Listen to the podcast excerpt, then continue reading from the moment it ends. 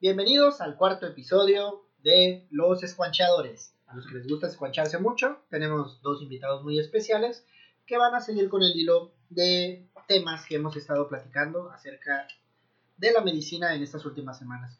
Les recuerdo que hablamos del el hambre en la residencia médica, el sueño, vamos a implementar también el tema de las fiestas, que sería la primera vez que hablamos acerca de, de ello, y continuamos con la parte de los pacientes y las entregas, así como los pases de visita. Vamos a presentar a los dos invitados mega especiales del día de hoy. El primero, El nefrópata, aquí para ustedes. Saludos a todos. Y Eleazar aquí presente. bienvenidos. Tenemos también a nuestro coprotagonista favorito que se va a presentar, pero ustedes ya lo conocen. Con ustedes, doctor Trotsky. Muy bien. Vamos a comenzar entonces con las primeras anécdotas.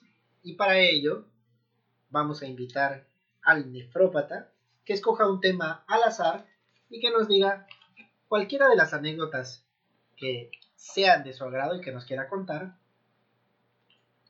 Ah, pues dentro de lo que cubre nuestro itinerario, las principales anécdotas que vienen a la mente, pues son básicamente el R1, las, las primeras guardias cuando realmente faltaba el sueño y si tenías hambre ni te acordabas.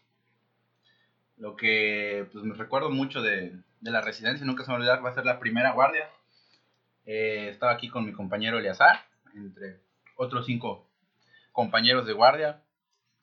Ese día llegamos al R1, nos presentaron en el hospital y a las 6 de la tarde nos dijeron, bueno, ustedes tienen guardia, suerte para la próxima, era una guardia de viernes. Acuerdo que ese día no teníamos ni idea de lo que era el hospital. Teníamos que dejar las indicaciones pasadas para el otro día. Teníamos que capturarlas todas. Yo tuve un solo ingreso, recuerdo que una neumonía.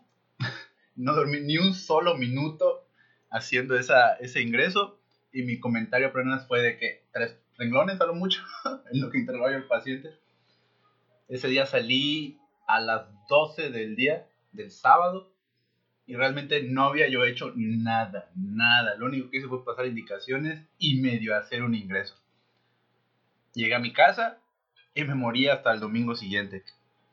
La verdad es una de la, lo, que más me acuerdo del R1 porque yo venía de un año de servicio todo relax y de primeras llegan buenos días, buenas tardes, es que iba a hacer su R1, están adentro, pasen a su guardia. ¿Adentro? ¿Con adentro a qué te refieres? Adentro del hospital, como ya parte de la bienvenida a la residencia médica. Bien adentro. Puede ser literal si lo quieres tomar de esa manera, pero se presta a interpretaciones. Pero como que adentro es una frase muy del sureste, ¿no? Aquí la aprendí, yo nunca la había escuchado, la verdad. Para nuestros radioescuchas de otras entidades de la República, adentro probablemente lo entiendan como estar guardado. Claro. O cada vez que la cagaban me decían adentro. Esa es como algo que se dice muy mucho aquí. Para ponernos en contexto, quiere decir que estás atorado, ya, Jodido. ya, ya valiste. Así que flojito y cooperando. A eso se refiere esto. Bueno, la experiencia yo que estuve en la misma guardia con el nefrópata.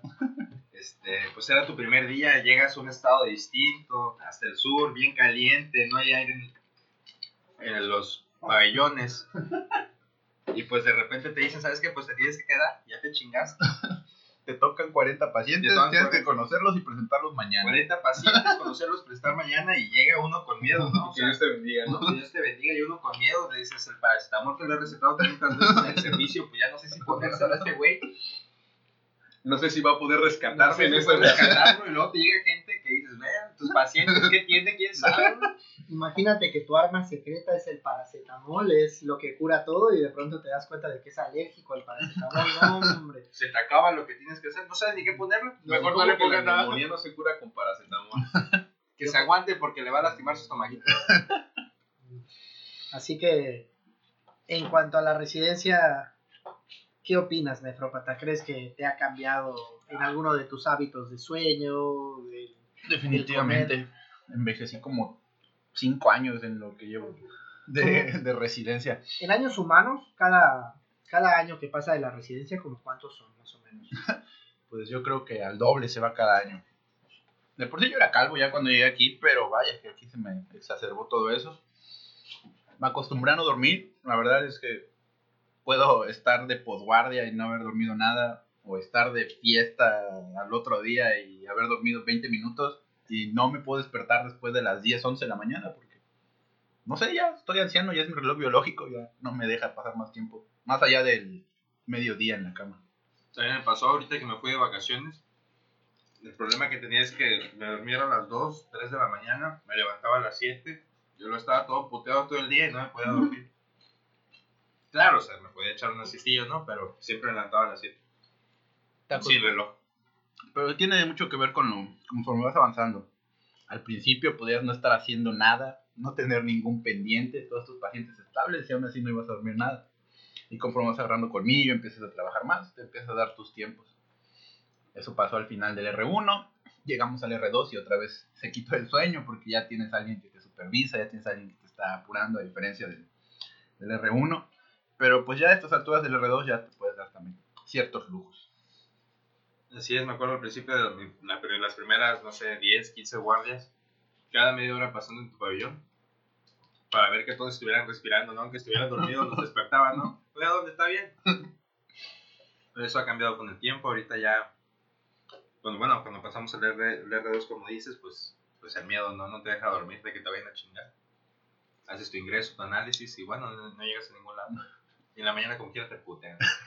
Hay varios hábitos alimenticios que adoptan los residentes y yo creo que depende de su mecanismo de resiliencia. Hay algunos que dejan de comer, bajan de peso, bajan 10 kilos porque dejan de comer. Hay algunos que pareciera que absorbieran todos esos kilos porque comen el triple, suben bastante.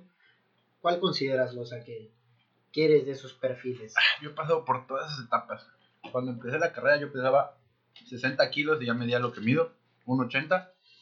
Cuando empecé el internado pesaba yo 80 kilos. Cuando acabé el internado pesaba yo 93 kilos. Pero en ese internado, en los primeros 15 días bajé 5 kilos. Que luego se recuperaron bien. Subí 15, ¿no? Pero igual en la residencia. A la residencia llegué al R1, llegué pesando 86 kilos, si no me equivoco. Pero dices de pura masa muscular, ¿no? No. Porque te Bueno. pasas haciendo ejercicio, entonces son 50 kilos de puro músculo. Porque su vida máquina es un desafío atlético. Obviamente, decidiendo. Sí me, sí me pregunto por qué el 60% de tu masa muscular está en tu brazo derecho. Es que es mi mano dominante y las notas en el cual las hacíamos a mano, entonces tiene mucho que ver Bien vagado ese balón. de aire, gol y al ángulo. Ahora me pregunto por qué Eleazar su brazo izquierdo, si él no es zurdo. Ah, es que yo le cambio, ¿no? Ah, ok. Le cambias para hacer la nota, ¿no? Porque La mano. Paso de la muerte. Mientras, mientras estamos ambuceando con el derecho, con la mano izquierda va haciendo su... Hay que hacer algo ¿no? durante la guardia. ¿Y qué tal con... Hablábamos del tema de las fiestas. ¿Tuvieron todavía oportunidad entrando? Y que puede ser desde el internado, ¿no? O sea, en el internado, R1, R2. ¿Tuvieron tiempo para salir a fiestas o eran de los que se quedaban en casa y que preferían Pues dormir? En el internado sí nos poníamos. Las guardias eran los eran más estrictos en el internado, digo, en mis tiempos, como dicen los mayores. Teníamos fiestas seguidas, tomábamos hasta el amanecer, llegábamos a guardia, nos llegábamos, nos bañábamos, llegábamos al hospital como si nada. Pero y tenemos anécdotas de, de pedas cabronas, ¿no? Unas todo. cuantas. unas cuantas, varios días, pero ya llegando a la residencia como que eso cambia. Tienes más responsabilidad, uno está más viejo, uno se cansa más. Digo, ya no rinda lo mismo en la borrachera. Y la verdad, para conocer gente nueva en diferentes lugares y estar tomando así cada fin de semana, pues es difícil. Hay pocas personas con las que haces amistad. Gracias, gracias. Y sin decir nombres, alguna anécdota de algún compañero, no de ustedes, para hablar en tercera persona. No vamos a dar pistas, pero pueden contar tal vez alguna anécdota de alguna fiesta Ay, que les tantas... haya parecido. Puedes contar Tantas hasta, anécdotas. hasta 10 si quieres. ¿Por dónde empiezo? ¿Orden alfabético o cronológico? ¿Cómo quieren que me En orden cronológico. De atrocidad. Es que de atrocidad nos vamos a las de allá y, y No, está gente bien, puede haber muerto, ¿no? Ah, esa es otra. pues, dentro de lo que cabe. Bueno, pues eso es una constante, básicamente. Vamos a hablar de, de salidas. Pues nuestro círculo básicamente es nuestros compañeros residentes. Ya aquí se amplió un poco con nuestros R3, pero realmente no hemos tenido la oportunidad de... Bueno, no han tenido la oportunidad de destruirse tanto. Son no es que yo salga, pero eh, sí hemos compartido uno que otros momentos. Ha habido varias peligro. Normalmente cuando salimos a veces hemos cometido la imprudencia. Bueno, yo no, no tengo coche ni licencia, pero Bendito sea Dios. Para que no me metan pero a no, pero no de tener un conductor designado. Cierto sujeto. Cierto sujeto que comparte apellido Cierto justo con unos, justo con nuestro anfitrión. Hostia. No, mm, hemos hecho un- unas cuantas loqueras en el auto. Por suerte nunca ha salido nadie lastimado. Dentro de tantas otras hemos acabado en el puerto, en el puerto Progreso. Al otro día, ya a 12 del día, viendo qué desayunamos. De algo que dijimos en un inicio, ah, vamos a por una, un tarro a Macartes y acaba muy mal en otra ciudad. De yo dormir fuera de mi casa, esa fue una que recuerdo con mucho odio. Se armó el relajo en mi casa y por alguna extraña razón se encerraron adentro de mi cuarto. Bueno, no de mi cuarto, de mi casa. Yo estaba sin playera y descalzo afuera de mi casa y no pude entrar. Y tuve que llamar a mi ángel de la guarda, aquí Eleazar. No mames, uno estaba a media chaqueta y este cabrón a las 3 de la mañana. Güey, güey, pasa por mí, no seas culero, no puedo entrar a mi casa. Estaba curándose el insomnio. Y vas por un vato y está el, el pinche short, el chanclas. No, estabas descalzo. No, estaba yo descalzo con pantalones de mezclilla y sin playera, parado a media calle porque no pude yo ¿Qué entrar a pasó? mi casa. Me sacaron de mi casa, güey. No, pendejo. ¿Pero que estaban tan confundidos o qué? ¿Por qué te Ah. dejaron afuera?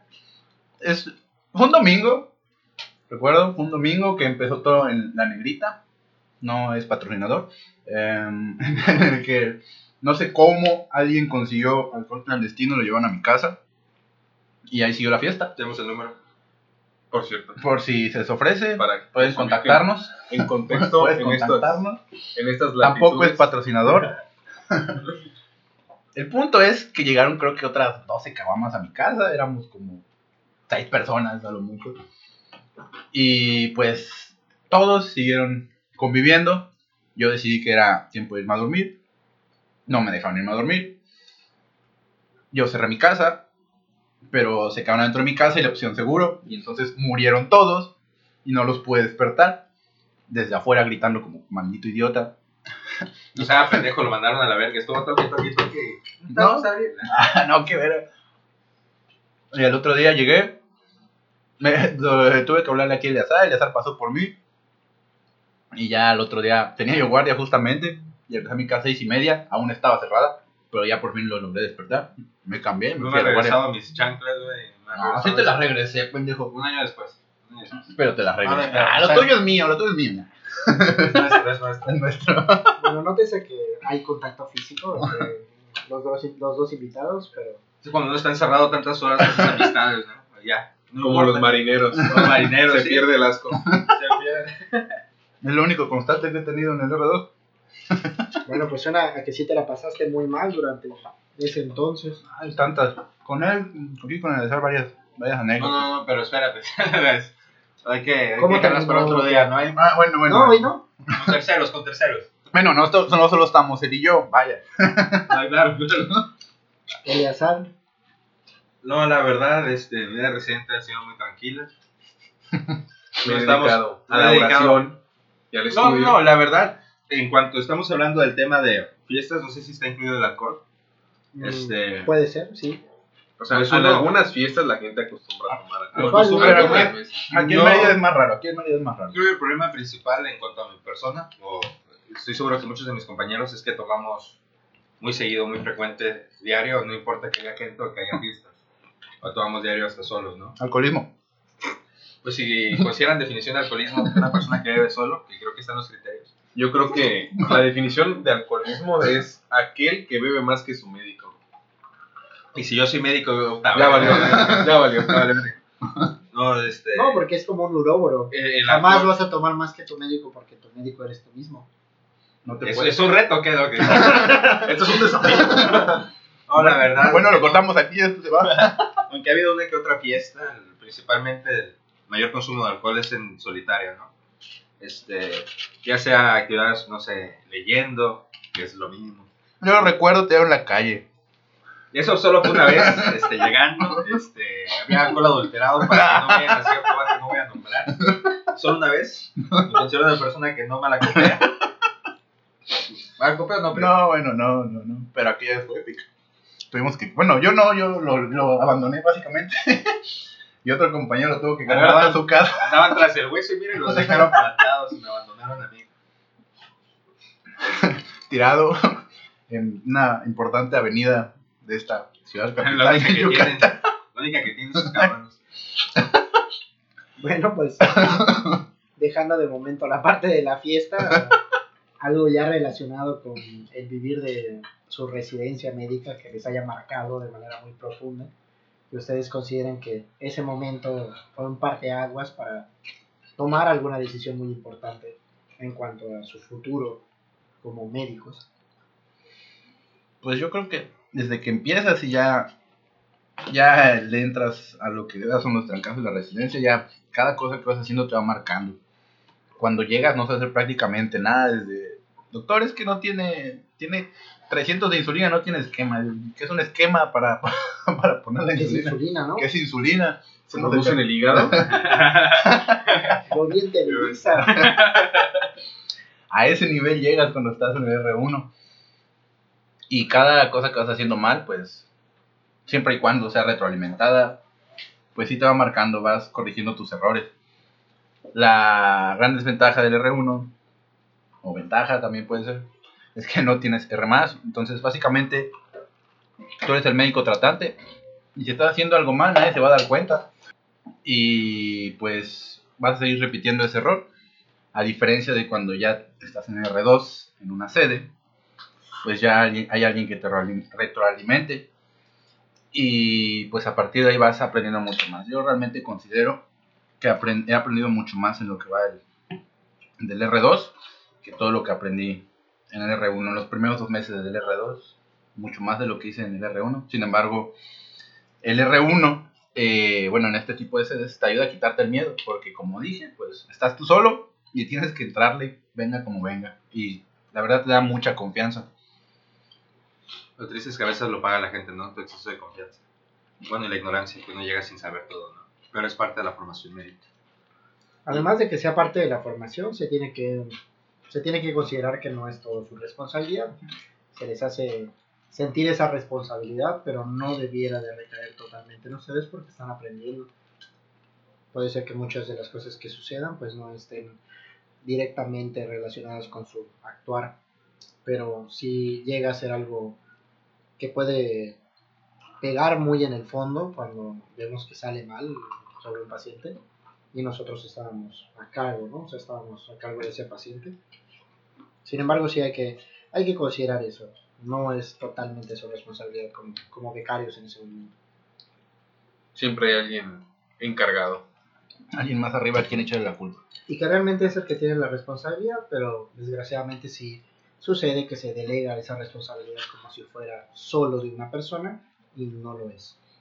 Y aunque puede ser parte de ese crecimiento el que tú te hagas responsable y sientas que debes de hacer todo lo que está en tus manos, sí se debe de dejar de, en, en claro desde el principio que no es tu responsabilidad por completo. Claro, pero el problema del, de pues, la residencia médica es que aquí en México es muy, pater- muy paternalista. O sea, siempre estás a cargo de alguien, siempre alguien te está dirigiendo, siempre alguien tiene la responsabilidad y eso te limita a tomar decisiones. Y quizás eso afecte tu formación, porque al final uno que está en cuarto año de la residencia y sigues esperando a que tu médico adscrito vaya a revisarte cuando tú ya estás próximo a salir y ya tienes la responsabilidad sobre una vida, ¿no? Claro, es una espada de doble filo, tienes que tener esa responsabilidad, tomar las decisiones, aprender lo bueno y en el caso de que tú consideres o tú sepas cómo se deben de hacer las cosas y no se realicen de esa manera, aprender únicamente esa parte buena para cuando tú seas el responsable por completo. Definitivamente es una, un sistema aquí en México que no es el ideal, por mucho no, no se acerca a lo que debería de, de ser, y que tratamos de, de mantenernos en ese balance en el cual aprendas lo más que se pueda sin que eh, recaiga en ti este, toda esa responsabilidad. Y la verdad es que es muy difícil de que se pueda definir, ¿no? No hay alguien que pueda sentirse totalmente pleno estando en la residencia. Es un momento donde te sales de tu, de tu burbuja, de tu zona de confort y esas sensaciones que tienes durante la formación son como una bomba, ¿no? Puedes tú interpretarlas de maneras muy diferentes, ¿no? Entonces, creo que es una parte muy importante que marca cuando tienes que enfrentarte a esa responsabilidad en frente del paciente. realmente es probablemente como el punto más álgido de la residencia. Es como menciona el nefrópata, es ese cambio entre ser médico general y el R1, donde tu universidad asegura o que te formó perfectamente como médico. Y llegas al R1 y en lo personal y tomando en cuenta la anécdota del nefrópata sobre su primer paciente que ingresó que fue una neumonía, coincidentemente mi primer paciente del R1 fue una neumonía. Y uno se cree experto en neumonía. Estudiaste tu ENAR en neumonía. En la mayoría de las universidades recibiste hasta dos semestres o dos años de clínica y patología del aparato respiratorio. O sea, neumonía eres de todas puedo y llegas al R1 y te empiezan a hablar nombres en sánscrito. Bueno, te suenan en sánscrito como SmartCop, ATS, CDC y dices, ¿qué carajo? O sea, que no es suficiente con el CURP 65, que no todo se cura con 1.200.000 unidades de penicilina.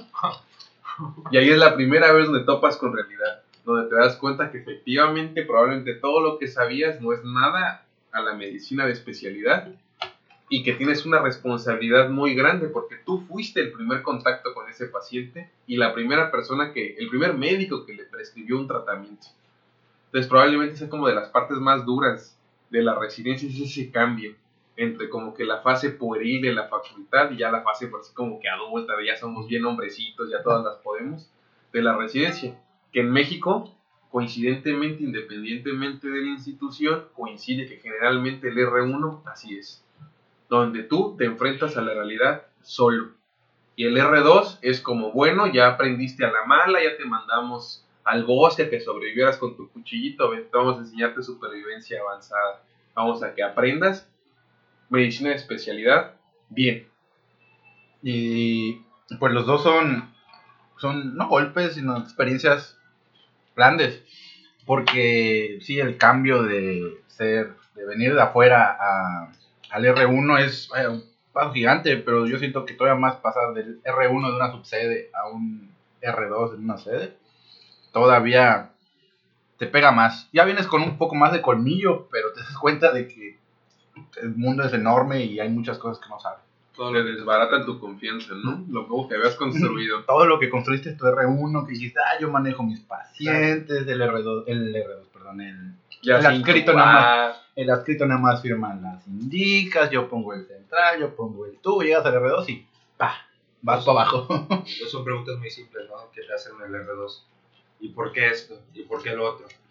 Y al momento que no puedes respaldar tus respuestas, estás frito. Adentro. adentro, como decimos acá en el sur. ah, bien sureño, adentro. Ah. Bueno, pues yo creo que para que puedas sacudir esta parte dura de la medicina, creo que pudieras decirnos cuál ha sido el lugar donde te has quedado dormido y que ha sido el lugar más gracioso. Pues yo creo que todos, todos en la residencia hemos dormido sentados. sentados en un escritorio. Una en el piso, todos hemos dormido en el piso, sobre una mesa. Eh, yo me acuerdo también cuando En el suelo, sin colcha, sin nada. Te buscas una sabanita, a lo mucho te pones tu Sí, bata para de No almohada. contaminarte, pero Sí, para al menos para no ensuciar el uniforme Para blanco. no contaminar el suelo, porque está más lleno de bacterias que el piso, ¿no? Más No. séptico. pero se ve más sucio el, el blanco, entonces tienes que Sí, cuidar el sí. uniforme blanco para que, pues, como yo lo lavo, entonces tampoco hay que ensuciarlo mucho. Eh, me acuerdo, mi primer mes del R2 lo pasé en terapia, entonces yo no tenía ni idea de piso en mi segundo mes. Y llegué y pues cuando tuve oportunidad de dormir, la verdad me daba miedo entrar a la residencia. Entonces me dormía en las banquitas que están a- afuera de Ah, espera. todo lo hacíamos, güey. Sí. Porque pues primero te da miedo, ¿no? Sabes que los R más están adentro, dices, me van a regañar por dormir, que no sé qué. Por estar, porque estoy desperdiciando mi tiempo. Exacto, hay cosas que podía estar haciendo. Digo, cuando ya, mal, cuando ya te da tiempo de acabar un ingreso o dos o tres y dormir, dices, me van a regañar por estar desperdiciando mi tiempo. Y ahora con el colmillo, sabes, tú llevas tu ingreso, lo estudias bien, lo, lo acabas, más tardar una de la mañana, dos estás durmiendo. Y le ganas la cama al R3 y ya va a tener, él le va a tocar dormir afuera porque, Que se se vino- chingue, sí. porque ya llegó tarde, entonces con la pena. Él no tiene que hacer ingresos, no tenía nada que estar haciendo allá afuera. Ah, sí, pendejo. Cámara, que se ponga a estudiar. A ver, mejor, ¿qué tal? ¿no? Estaba- otro loco que está hasta las 5 de la mañana, ¿no? Ahí. chingando a los demás R2, ¿para qué pierde su tiempo? Ahora perdió su cama, con la pena. Y, en Y tú, L, pues en mi caso, pues, o sea, dormir en lugares como dice el nefrópata, pues son muchos, ¿no? Pero me acuerdo una vez que estaba interrogando a un paciente como a las 2, 3 de la mañana y pues de repente pues me levanto como a las 4 y pues, pues, oiga, es que perdóneme, me quedé dormido. No, doctor, es que no quise levantarlo porque se veía muy cansado. Digo, es algo que creo que nos ha pasado a todos. Ahí estás que sentado en tu silla ahí con tu, con tu libretita, con tu computadora interrogando al paciente cuando de repente pues ya no sabes de ti. Te levantas todo asustado porque no sabes cuánto tiempo pasó, te falta hacer tus ingresos, hacer tus indicaciones, pero la señora que es ajena a todos tus problemas, pues vio por ti, ¿no? Y no te quiso despertar, porque pobrecito. Yo creo que eso todo nos ha pasado y es algo que... Aunque yo creo también que el golpe más duro del, del sueño no es tanto durante la guardia, porque quieras que no, te acostumbras y aguantas más despierto durante la guardia. El problema muchas veces es la posguardia, cuando ya estás en tu servicio, ya pasaste visita otra vez y viene el martillo de las notas. Yo normalmente me quedo dormido haciendo notas de posguardia, porque es ya cuando se te acumula el sueño, cuando ya estás sentado cómodo y vas a empezar a trabajar, y ahí es donde tu cuerpo dice, ah, bueno, hasta aquí, pum.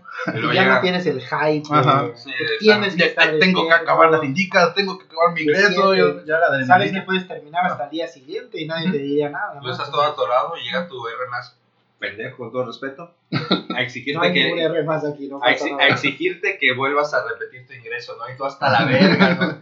A las 6, 7 de la noche esperando, haciendo tu ingreso, esperando entregar. A mí se me hace que juegas muchos videojuegos, por eso tienes tanta violencia de tu No, no, no, si, si, si algo va a hacer que mate gente, no va a ser los videojuegos, ¿no? Va a ser la residencia. Yo la verdad no entiendo por qué tanto mame con los videojuegos. Si la neta les preocupa que hay un tiroteo por pedos, revisen en la mochila a los residentes. Específicamente, ¿cuáles? Puedo dar una lista de nombres. Sí, la verdad es que esa parte de- del sueño nos pasa a todos, como dice el nefrópata. No hay residente que haya cursado durante todo su curso, los cuatro o tres años que, que haya tenido que pasar, que no se haya quedado dormido en un lugar indebido. Me ha pasado, inclusive a mí, quedarme dormido mientras estoy viendo una película, pero desarrollas cierto grado de apnea del sueño y roncopatía durante, durante la residencia al estar viendo una película y según yo estoy despierto, estoy poniendo atención a la película, de pronto empiezo a roncar y me tiene que despertar mi familia, así como, oye, estás roncando en el cine, está todo en silencio. Y pues yo, sí, sí, sí, claro que sí, claro, claro. Y a los 10 segundos otra vez me vuelvo a dormir. El punto es que me tuvieron que sacar, así como, no podemos ver una película contigo, es imposible. No dejas de hacer ruido, la gente ya nos está viendo bien feo, así que Mejor. mejor vamos a otro lugar. Van a dejar entrar a la señora con el neonato. que llore, para Prefieren a un chamaco ahí llorando que escuchar tus ronquidos. Ya te invitan, ¿no? Sí, la verdad es que es, es algo que a veces la gente que no estudia medicina, no hace medicina, y que tal vez te acompaña, sea parte de la familia, tu pareja, amigos, te ven durmiéndote y creen que, que es una exageración, ¿no? O sea, vas, ah, exageras, o sea, ¿cómo te puedes estar durmiendo? Y realmente estás muerto en vida, estás intentando mantenerte despierto, casi casi estás con encefalopatía urémica, de, como nefrópata, Suave, de suave, que- suave. de que no sabes ni por qué estás ahí ni qué estás haciendo, pero pues intentas, a veces intentas salir a pesar de la posguardia, te haces más de 36 horas y ¿cómo puedes estar completamente orientado, no? O sea, es algo muy difícil. Es algo muy clásico a mí también que me pasaba desde el internado. Recuerdo mis primeras vacaciones. El primer día que no me tuve que levantar temprano del internado, me levanté, vi clarito y entré en pánico. Dije, ¿qué pasó? Ya se me hizo tarde, tengo que ir al hospital. Me paré, ni siquiera estaba yo en mi depa donde rentaba yo para mi internado. Estaba yo durmiendo en mi casa, me, me desperté todo paniqueado. Y es algo que me sigue pasando todo este fin de semana. Que desperté fuera de mi casa. Me levanté y digo, ¿qué, qué, qué, qué? Ya me tengo que ir. ¿Dónde es? No conocía yo el lugar. Me tardé en reaccionar que no estaba yo en mi casa. Yo, ah, ah, no, no estoy, hoy no voy.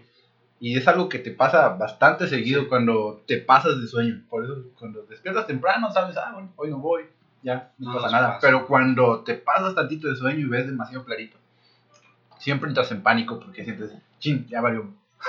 Sí, sí ubican ese capítulo de Los Simpsons donde Homero está durmiendo y se levanta gritando, creo que odio a Michael Jackson. sí, Yo creo que me pasó algo parecido, igual después de una buena desvelada, que me despierto así de repente y pues no estaba marcha al lado, pero creo que odio al maldito laboratorista que cancela los laboratorios de ordinario que pedimos. ¿no? Malditas funciones tiroideas. Y lo- no, espera, loco, loco. no, creo que es buena persona, no, me cae bien, Cyborg. es buen tipo. Nombre clave, Cyborg.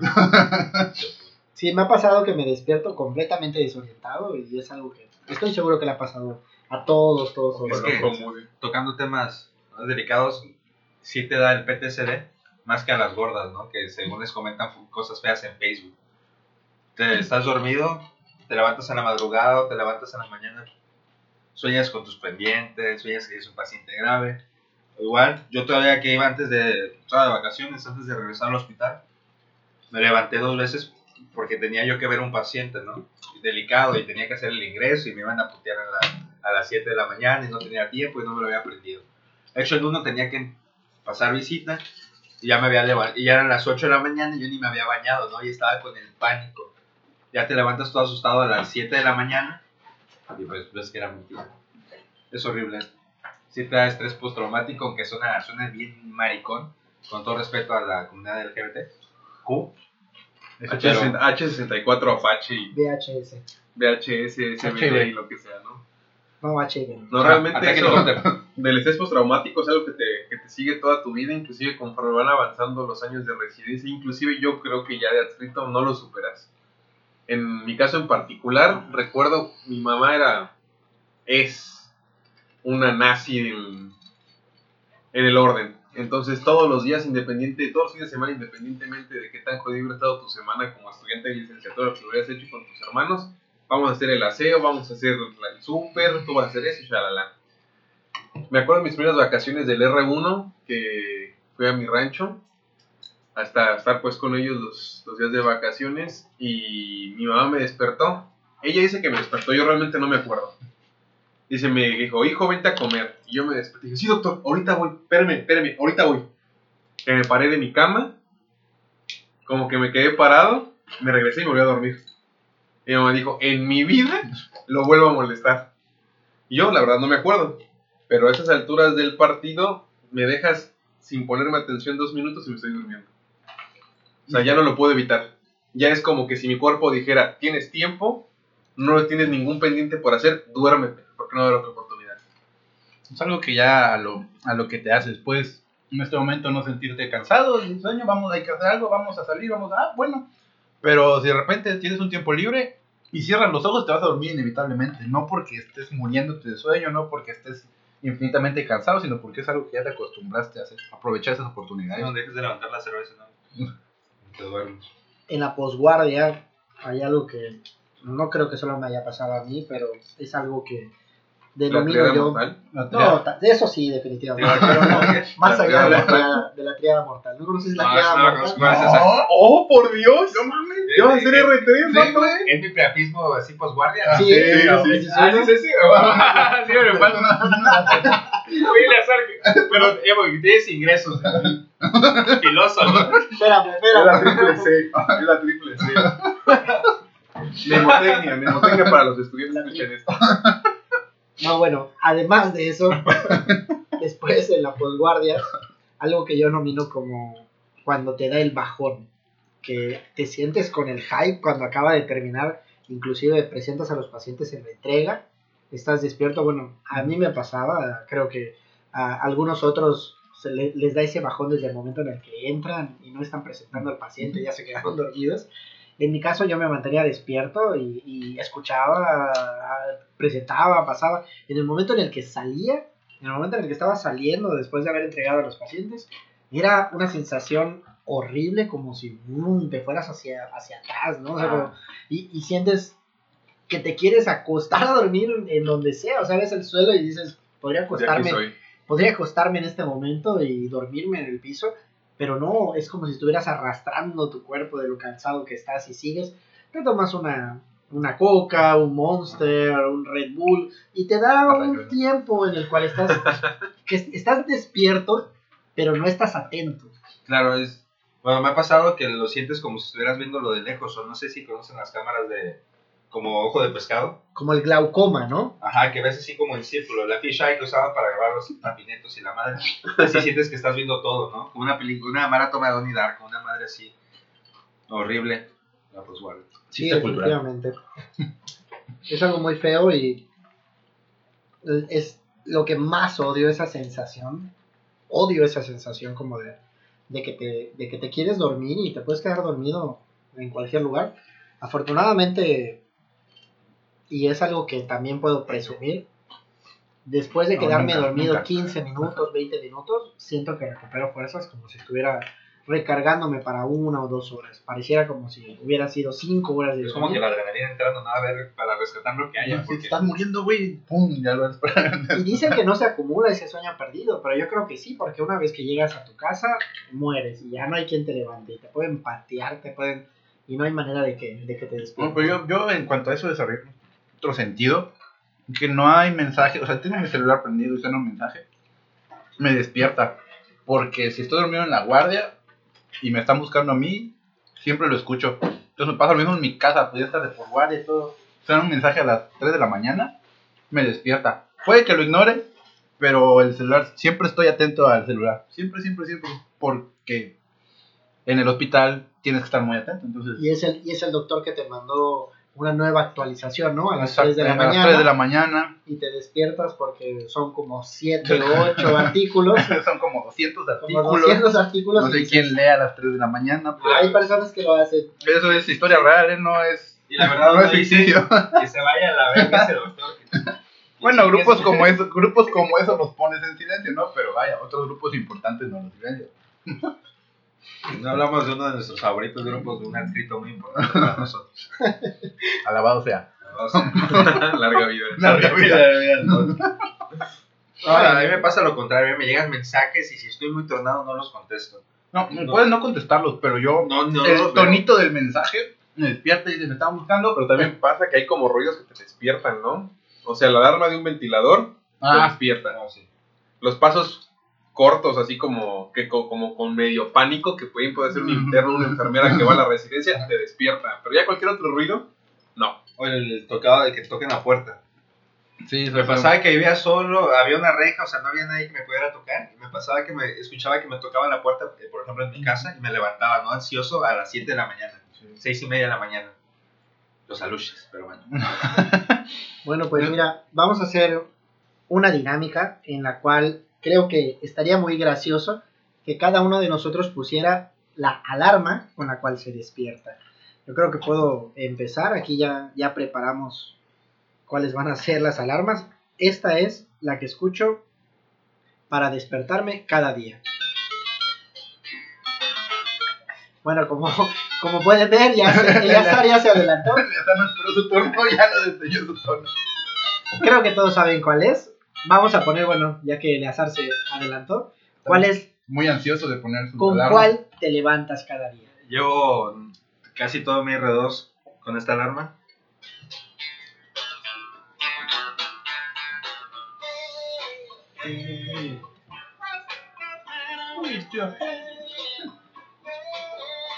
Ya, porque la dejamos toda. ¿no? Creo que vamos a subirle. No, y, y no te aburres de esa alarma. Que, que ya he empezado hasta a odiarla, ¿no? Pero la sigo poniendo y la tengo en todas mis alarmas. ¿Esa de quién es? Del nefrópata. Del nefrópata. Od- Odio, esa, odio ese maldito. Yo también, y por eso me despierta. Tienes Pero. que poner un sonido que odias. Exacto. Ah, no, ese no es, perdón. Error de dedo. Es que creo que por lo general pones una canción que te gusta, ¿no? Y terminas odiándola. Exacto, yo me pasé mucho Siempre. tiempo que ponía mi canción favorita y. Ay, ya otra vez. Para levantarte con todo el ánimo, ¿no? Decir, es mi favorita. Sí. seguramente. Pero esta no. Es, realmente no la modifiqué, solo le modifico la hora y es la que suena predeterminada en el celular. Y hay otra que es para ya, güey, ya es muy tarde. Ya te tienes que ir. Que es esta. O sea, cuando suena esa, ya sabes que ya valió madres, que ya vas tarde y que tienes que empezar a correr. Es muy básico. Si la pospones varias veces, yo creo que una de sismo te despertaría, pero en chinga, ¿no? Es que donde vivimos no hay esas madres. Ah, bueno. No, tampoco aquí, de hecho. Seguramente ha de ser muy feo. Yo sigo traumatizado de los sismos, Dios mío. Bueno, Luis, ¿cuál es tu alarma? Pues- Sorpréndenos. Pues por increíble que parezca, este joven Eleazar y yo compartimos el mismo tono de alarma. No puede ser. Es el mismo celular, que no los engañen. Un hombre de cultura, estoy seguro. Bueno, creo que sí terminaremos de escuchar toda la canción, por lo visto. No, pues sí. Yo creo que cultura, sí. claramente. Terminas, terminas odiando esa canción. Es que uno tiene. Bueno, yo tengo como. No sé, 10 alarmas con la misma canción, pero aparte me acabo de comprar una Alexa. Ay, perro. Ah, no, estaba en ¿Y descuento. qué, y qué te dice la Alexa? A ver, No, la. Alexa, la- para empezar. eh, Si no tuviera la, internet le no funcionaría. la puedes ofender. Como recién tuve vacanza, le comparto wifi. No, está bien porque la pone donde puede robar el wifi, ¿no? A ver, este, no, me salió en descuento la mitad. En Best Buy. No es promoción, De no está 3.000 a patrocinando. 1.500, ¿no? No, estaba de, de 1500 a 800 pesos. La parte la fue a comprar, tiene relojito muy recomendada. No la pinche Alexa, para empezar, no es ¿eh? como Siri. Yo la puedo ofender y no. No entiendo lo que está diciendo. Chingas a tu madre. Pero también tengo otra alarma ahí con la Alexa. La tengo que ponga en la estación, que ponga Pearl Jam. El problema es que esta. eh, no, espérame. Básico, básico. No, espérame, espérate. Deja tú lo básico, güey. Ahorita que era época navideña, güey, siempre salía una que no sé, no me acuerdo cómo se llama, pero es de Navidad de Pearl Jam, güey. Horrible, güey. Me cagaba, güey. A las 5.20 estaba como pendejo escuchando esa canción, güey. Como estaba dormido y no me quería levantar, no me cambiaba, güey. Alexa Perry. No, pero si al final de cuentas sí odias la canción. Yo estaba contando que en el internado y en el R1 mi canción para despertar era una de LMFAO, la de I'm Sexy and I Know It. El problema fue que un día que tenía que llegar al hospital, llegué tarde porque mientras sonaba la canción yo estaba soñando con. Entonces en ese momento me dije, no, ya valió madre, esa canción no me es útil, ya me hizo llegar tarde, ya valió. O sea, imagínense, yo bailando en tanga, tornasol. Además llegaré tarde. Además llegaré tarde, soy tan sexy que puedo llegar tarde. Con calzoncito, güey. Pero no son de los que ponen posponer 10 veces Ah, vaya después. que sí. Vaya que posponer sí. 5, posponer 10, posponer 15. Porque a mí me pasa que levantarse a las 6.55. Pero la verdad es que yo sé que a las 6.55 no me voy a levantar, así que también pongo una a las 7. Y a las 7.05 y a las 7.10. Porque alguna tendré que escuchar y alguna intentaré posponer. Pero la verdad es que estoy tan dormido en ocasiones que le pongo descartar y ya no se pospone para los 5 minutos. Y me quedo dormido y a la media hora me despierto por naturaleza ¿por qué no sonó mi alarma, no? Y ahí usted la descartó desde el principio. No, pasa peor todavía. Yo sí dormido las pospongo. No sé cómo, cómo pasa esto que suena la alarma. Bueno, quiero pensar, ¿no? Que la escucho y la apago. Y así múltiples veces hasta que suena la cuarta, la quinta. Y ya esa me despierto. Y bueno, ya es hora de despertar. Y veo la hora y es muy tarde. Digo, ¿y qué pasó con las demás alarmas? No, pues sí sonaron y las pospuse, pero realmente no me re- no recuerdo esa parte. O sea, dormido las fui posponiendo. Y ya es algo que desarrollé ya a estas etapas del R2. Ya es algo que Es como. 50 alarmas, ¿no? Ya. No, pero también pasa que el pinche celular ya, o sea, suena como 10 minutos y se corta solito, ni te avisa. Por eso es importante tener cada 5 minutos. No, yo nomás tengo una y la voy posponiendo. Por eso Y hacía la de rescate de ya es muy tarde, güey. Ya si escuchaste esto, tienes que correr. Y el volumen al máximo, porque Pues yo solo tengo una. Y ya con eso. con eso despiertas. Es que la responsabilidad del R3, no es R2 todavía.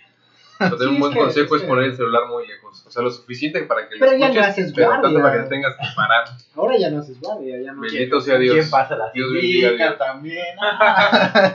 Digo, ni yo, yo todavía sigo haciendo guardia. No es lo mismo, pero, Pero ya bien pagadas, dices. Sí, "Ah, ya. pero la ya se remunera. O sea, el salario de un Para- residente en una guardia, pues hasta yo.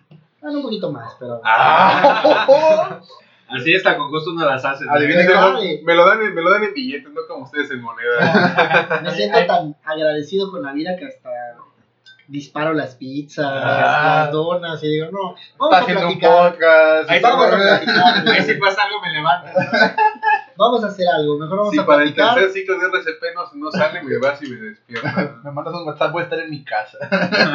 Vamos a hacer algo, vamos a platicar acerca de si existe la amistad entre un hombre y una mujer, ¿no? El, el, pa- el café de la guardia. No, ¿no? no, de la guardia. Perfecto. No, la verdad es que sí es muy pesado porque pues uno tiene que estar despierto. ¿Qué tal si pasa algo? ¿Qué Ajá. tal si tus residentes no pueden poner un Ajá. central, intubar? Ah, Eso no me ha pasado a mí, eso no me ha pasado a mí. Afortunadamente, pero me parece que la última guardia sucedió algo, algo parecido. A la mía no. Bueno, Bueno, a mí no. ¿Para qué? de guardia sí. para que podamos concluir con, con este podcast, que la verdad es que ha estado bastante divertido, vamos a tocar un tema que puede ser tal vez no tan interesante como los anteriores, pero que para nosotros considero que sí es algo muy importante. Nefrópata, ¿cuál fue la razón por la que decidiste hacer medicina?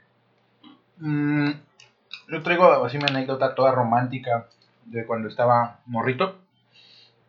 Mi, mi papá es psiquiátrico, es ansioso depresivo y pues está con ansiolíticos y antidepresivos, ¿no? En ese entonces yo no sabía ni qué pedo. Pero en esas fechas, su, ni siquiera psiquiatra era un neurólogo el que lo veía. Le sacaba un buen varo mensual por su- darle su nueva receta y darle su consulta. Le dije, no, no mames, se está llevando un chingo de varo de mi jefe. Yo voy a ser médico para darle la grapa a sus recetas. Y desde esa idea se me quedó. Digo, después de que decidí que no iba a ser futbolista, que no servía para eso, dije, "Ah, voy a ser médico. Pero ¿y por qué no? ¿Por qué el fútbol no? Yo soy un pinche mamado.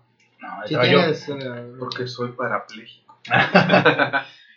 no, era yo bueno en el deporte, pero todo, mi, no, no, tenías Pero miedo de, de despertarte un Todo un como sueño, Oliver como- Atom y que todo fuera un sueño. Como Liberato. no, no, en, ese, en esa ocasión, modestia aparte, pero yo siempre he sido muy bueno en los deportes. O sea, soy una verga, pero no Una los quiero hacer sentir mal. No os quiero hacer sentir mal a todos ustedes, perros, pero Perros Sí. toda mi vida he sido muy bueno en los deportes. Pinches vatos escuchatusa. No, no vamos a hablar tan abajo, no vamos a hablar tan abajo. Ah, bueno, bueno. Vamos Se supone que los que escuchan eso terminaron la primaria. Exacto. Los que escuchan Tusa no nos están escuchando ahorita, entonces. No tienen Spotify. Exacto. No me van a ofender, güey. Ya, perdón, Ya, perdón, sí, perdón, sí fue fuera. Entonces, pues, todo dice todos los deportes, dice básquet, dice fútbol, dice natación, dice voleibol, dice todos los deportes. Hasta que conseguí mi primera novia en la prepa. y ahí todos los deportes fueron a la chingada. Yo me dediqué a mi novia. Y ya después resurgieron, pero en su momento yo iba hacia arriba en el deporte y pum, hasta abajo. Me chingué la rodilla. Me chingué la, me chingaron la rodilla. ¿Qué Quiero fue? destacar que no embarazó a nadie, ¿no? Hasta, hasta ahora saldo el limpio. Porque hasta ahorita todavía el niño sale en la rosca y no en el ultrasonido. Exacto. Muy bien. Muy bien. Como debe ser. Andrés sigue llegando como debe ser siempre. Y eso es lo bonito de esto. Pues no hay ni quien se embarace, ¿no? Es lo mejor todavía, güey. L, ¿por qué decidiste ser médico? Mire, la verdad, yo nunca quise ser doctor. Yo todavía me acuerdo que me peleaba a los 15, 16, 17 años cuando iba a consultar. Y uno, como siempre, o sea, tienes consulta, te sientes mal, dices, voy por la receta, vas a consultar a un- una farmacia X, vas con un médico similar. Y siempre me peleaba que es que ganan muy poco, es que no me gusta, es que medicina. Siempre estuve peleado con los doctores. Nunca quise ser doctor, pero a los 17 años ya cuando estaba en tercero de preparatoria y no sabía qué quería hacer, quise ser abogado, quise ser psicólogo. No, parte es eso, ¿no? Dije, el psiquiatra le va mejor. El psiquiatra es el verdadero, ¿no? No voy a estudiar psicología. Dije, ve a psiquiatría. Pero aparte de eso, o sea, lo decidí porque en mi ciudad, pues soy un- una ciudad fronteriza, donde no hay muchas cosas que hacer, no hay muchas carreras. Dije, yo creo que medicina es la que, la que abarca más. Yo no me, cre- no me creía tan pendejo. muy pendejo para estudiar ingeniería, pero no, no tan pendejo para ser médico. Y es la que te dije, algún día me va a sacar de mi casa, ¿no? Este, y pues ahora viéndolo 10 años después, pues sí me sacó de mi casa, estoy 2.300 Más kilómetros fuera de mi ciudad. estoy- Bastante te sacó, ¿no? una sede y de no querer ser doctor ahora estoy haciendo la especialidad que pues sonará así aventarle flores pero la que es la, la más hermosa no la más clínica la que, la que sí es medicina medicina ¿Cuál es? interna ¿Cuál es? Oh, medicina interna hombre. Así que creo Trauma, que si, trauma. creo que si al final no me hubiera A ver, gustado creo que no se grabó eso. ¿Puedes repetir esa medicina interna Ah, no, hombre. creo que si al final no me hubiera gustado la medicina nunca hubiera sido medicina interna no que es la, la que abarca más áreas y pues esa es la razón quise estudiar algo que me sacara de mi casa y Lo aquí cumplió. estoy. Lo cumplió. Lo cumplió. Nunca pensé irme tan lejos y ahora pues ya estoy estudiando el posgrado y estamos viendo, ¿no? Si, si llegamos a hacer hasta una sub, ¿no? Excelente. Lejos a mil kilómetros de tu Muy familia. bien. Pues yo creo que sí me gustaría que el, el coprotagonista de este podcast nos dijera cuál es la razón por la que decidió hacer medicina. Sería muy interesante. Pues va a sonar. Más Muy romántico mamón. Ah. todavía. No más mamón que yo. No, realmente muy mamón. Yo, desde que tengo uso de razón, he querido ser médico. Mis papás son abogánsters. Te estás robando mi línea, eso es lo que yo voy a decir. Demonios. Creo que leí el, el párrafo equivocado. Ese no era, es donde dice. Aquí decía el más antes. Es el de antes, es el de antes. El más verijas, ¿no? ¿El más quién era yo? Bueno, bueno. Este, no, yo siempre quise ser médico. Desde niño siempre me gustó, me gustó la medicina. Mis papás son abogados. Realmente no tuve así como que un contacto con la medicina como tal. Dios todos son sanos. No tuve ningún familiar enfermo. Nadie que tuviera algún problema, pero la medicina siempre me gustó. Selfie. Este, fui creciendo, me gust- las ciencias naturales se me dieron con facilidad, química, física, biología, y la medicina siempre fue algo que me llamó la atención, pero ¿por qué te llama la atención medicina? Hay como mucho conocimiento en el mundo, pero poco conocimiento que puede aplicarse de manera práctica para ayudar a las personas. O sea, sí puedes ser ingeniero, inventar un nuevo electrocardiograma mamalón que funcione en tu smartwatch y lo que tú quieras, pero pues al final de cuentas, si quieres un conocimiento práctico que, que ayuda a las personas, casi siempre es medicina. Lo hace muy rápido. O sea, el que sabe, sabe y el que puede ayudar, puede ayudarlo y es en ese mismo momento. Me- El médico siempre es al que llamas cuando tienes algún problema en las películas, ¿no? El- que está el vato que se cayó en paro en un avión o le pasó algo. ¿Dónde hay un médico? Y ya, yo soy doctor. Ya sales, ¿no? Y sala- sacas. Doctor en matemáticas. Pero soy doctor en matemáticas. Bueno, esta, bueno. esta no es un integral. Es que todos vamos a morir, es que soy doctor en filosofía. Y así fue la razón por la que yo a estudiar medicina. Ya en la carrera como que me gustó, te das cuenta como que la medicina es muy amplia, que puedes como que aprender un poco más, alguien te habla del especialista, bueno, voy a ser especialista.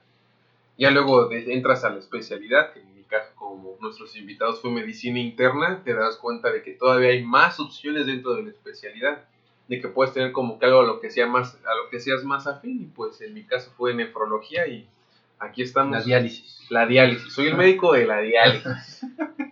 De, las, de, la- de los miados y las, y Ah, las bolsas de agua de piña. Que fueras terapista, ¿no? A medio orina.